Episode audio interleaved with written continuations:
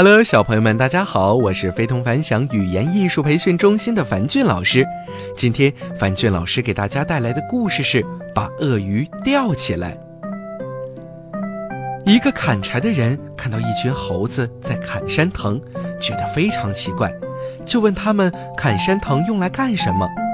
猴子们回答说，用来钓鳄鱼。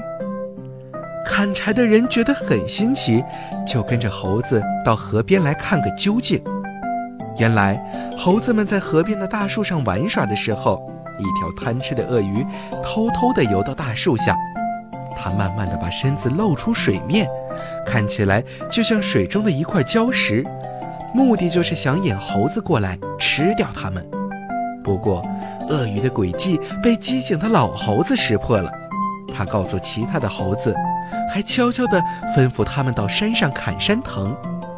老猴子让猴子们把砍来的山藤结成一根结实的长绳子，并叫所有的猴子爬到离鳄鱼最近的树枝上，以此来压弯树枝。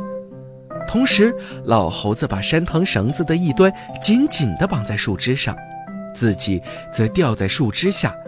把绳子的另一端轻轻地在鳄鱼身上缠了两圈，最后打了个死结。此时的鳄鱼正高兴着呢，因为他看见这么多猴子都要到他的背上来玩，以为可以大饱口福了。忽然，老猴子吹了一下口哨，所有的猴子立即逃离树枝。只见树枝“呼”的一声弹了起来。将正在做美梦的鳄鱼吊到了半空中，鳄鱼拼命地求救。老猴子说：“你这条贪吃的鳄鱼，这是我们给你的一点教训。”鳄鱼忙求饶：“我知道错了，因为我从未吃过猴子肉，所以很想尝尝。现在我知道猴子肉不好吃，放我下来吧。”猴子们听了，哈哈大笑起来。这就是猴子的滋味让你尝个够吧！说完，他们高兴地回家去了。怎么样，小朋友们？老猴子经过细心的观察，周密安排，惩罚了鳄鱼。